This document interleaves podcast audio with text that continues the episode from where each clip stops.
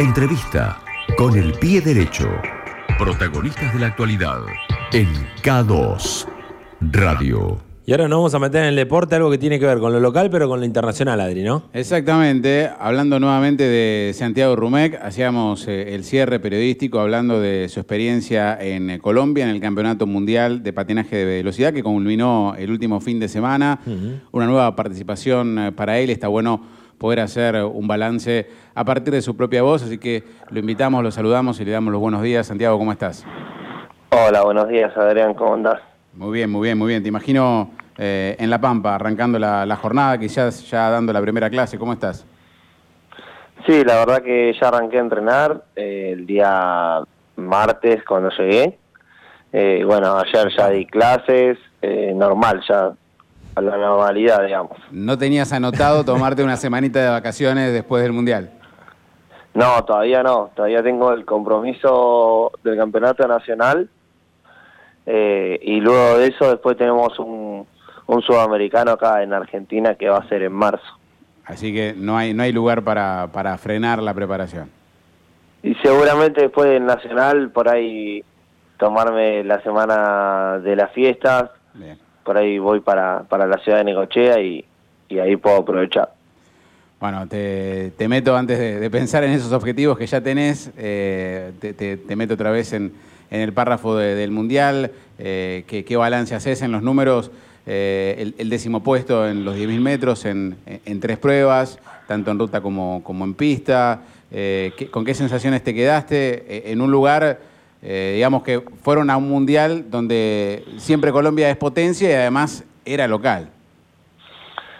Bueno, la verdad que me quedé conforme con el resultado. no sé si tanto con el resultado, sino cómo estaba yo físicamente. Eh, la verdad que llegué bien físicamente. Eh, las carreras del 1 al 10 puede ganar cualquiera. De hecho, el español quedó creo que 13, 14 y después quedó subcampeón del mundo. Eh, está muy, muy, muy fino en ese en esos puestos y puede ganar cualquiera, ¿no? Colombia estaba bastante superior en la pista, pero en la ruta no. Eh, por eso también variaba mucho. En la ruta, las series corríamos en seco y las finales casi siempre llovía o estaba húmedo y uno por ahí se la jugaba con la rueda y poner rueda de lluvia y por ahí estaba seco. Eh, y bueno, eh, no era que se podía cambiar ahí sobre la línea, ¿no? el clima de allá era como que siempre llovía y uno no sabía qué era lo que lo que tenía que poner en el momento justo porque si paraba eh, perdía y si llovía tenía una ventaja entonces como que tenía que jugársela por el tema ahí. Y bueno eh, la verdad que había bueno la mejor calidad de corredores eh, se ponía difícil a la hora de correr y primero correr la serie y poder clasificar a la final, porque cada vez los cupos estaban más ajustados eh, en la pista y en la ruta por ahí fue un poquito más más abierto, entraban los primeros 20 de cada categoría y de cada serie, perdón, y entonces eran 40 a la final y, era mucho más fácil la serie y no había que apretar tanto.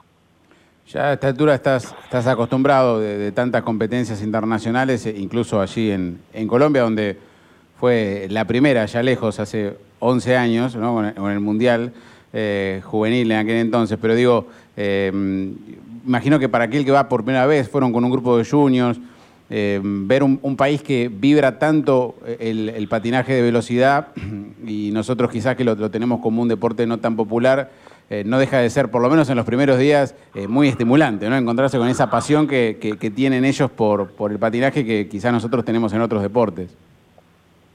Sí, la verdad que ya el primer día que llegamos eh, a la ciudad de Bagué, eh, bueno, ya estaba lleno de gente por todas las calles, carteles, en el aeropuerto había fotos de, de los corredores colombianos, eh, iba a los negocios y había fotos de ellos, eh, del campeonato mundial y te preguntaba todo el mundo cuando andabas por ahí haciendo compras del supermercado, te preguntaban y cómo sentían la pista, cómo los trataban. Eh, y bueno, la verdad que el escenario era muy lindo y había mucha cantidad de gente, mucha cantidad de gente mirando todas las carreras. Eh, por lo normal siempre a la mañana no hay tanta cantidad de gente, pero en estas en este país la verdad que sí, estaba siempre los cupos limitados y había mucha cantidad de gente alentando y apoyando al país.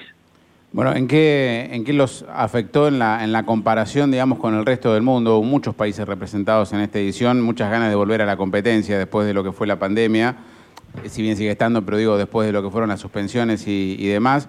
¿A ustedes cómo vieron que, cómo se encontraron como grupo? Ya te, saco un poco y también, obviamente, tu, mirada personal, pero eh, digo, estuvieron mucho tiempo parados, eh, se movió el calendario, eh, sintieron que había cierta desventaja eh, respecto de otros países, o, o, bueno, o las condiciones estaban parejas para todos.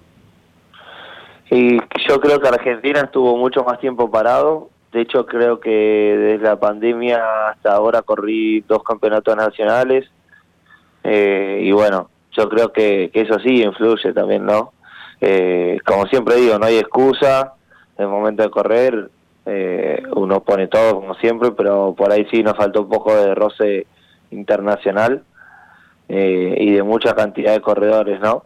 Como se hace en un campeonato mundial, en una gira europea. Eh, yo creo que eso por ahí no hubiese venido bien, poder afrontar un campeonato antes o ir un poco antes a la preparación como, como estaba prevista, ¿no? Eran siete semanas de preparación en Colombia y bueno, en los cuales pudimos ir una sola semana antes. Claro, claro, sí, se, se nota mucho eh, la, la, diferencia de lo que tenían previsto a lo que terminó siendo. Bueno, eh, sigue estando ahí esa, esa expectativa, hablabas de el sudamericano, hablabas de, lo que se viene ya para marzo del año que viene, pero eh, la expectativa del Mundial en la Argentina sigue, sigue latente, se reordenó la fecha, está, se confirmó, ¿cómo, ¿cómo anduvo después de lo que fue esta edición ahí en Colombia? Bueno, eh, como te decía, primero tenemos el sudamericano que va a ser en San Juan, por lo que por lo que dice, y después, eh, bueno, están los Juegos eh, Rollerblade que van a ser en julio, que van los primeros 15 del campeonato mundial. Uh -huh. eh, es en Estados Unidos, ah, mira. en Viedma creo, si no estoy muy equivocado.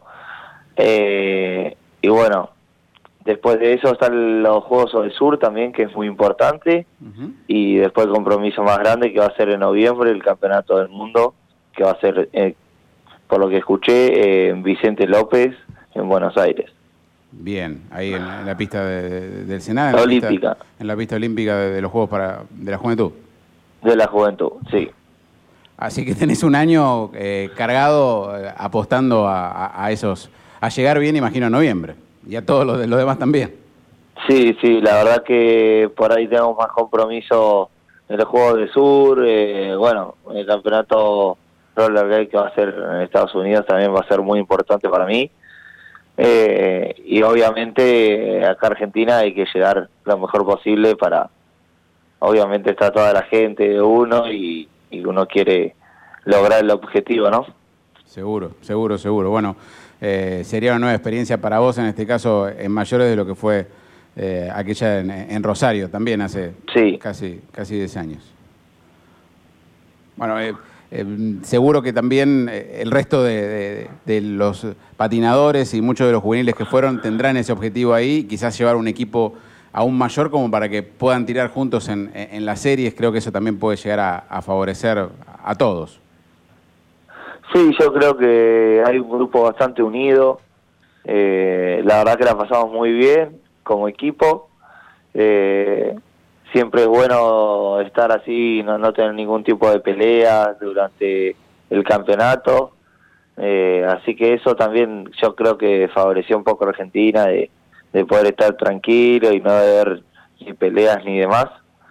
Eh, y formarse no como un grupo. A uno le va mal y tratar de apoyarlo para, para que al otro día pueda dar todo eh, nuevamente y, y dejar todo por, por los colores de la selección argentina. Bueno, Santiago, gracias por, por, este rato. Eh, obviamente desde acá seguiremos atentos a, los resultados, a los viajes y al esfuerzo. Y bueno, ojalá eh, podamos estar charlando dentro de muy poquito, hablando otra, de otra chance a nivel internacional y, en la previa del año que viene del Mundial.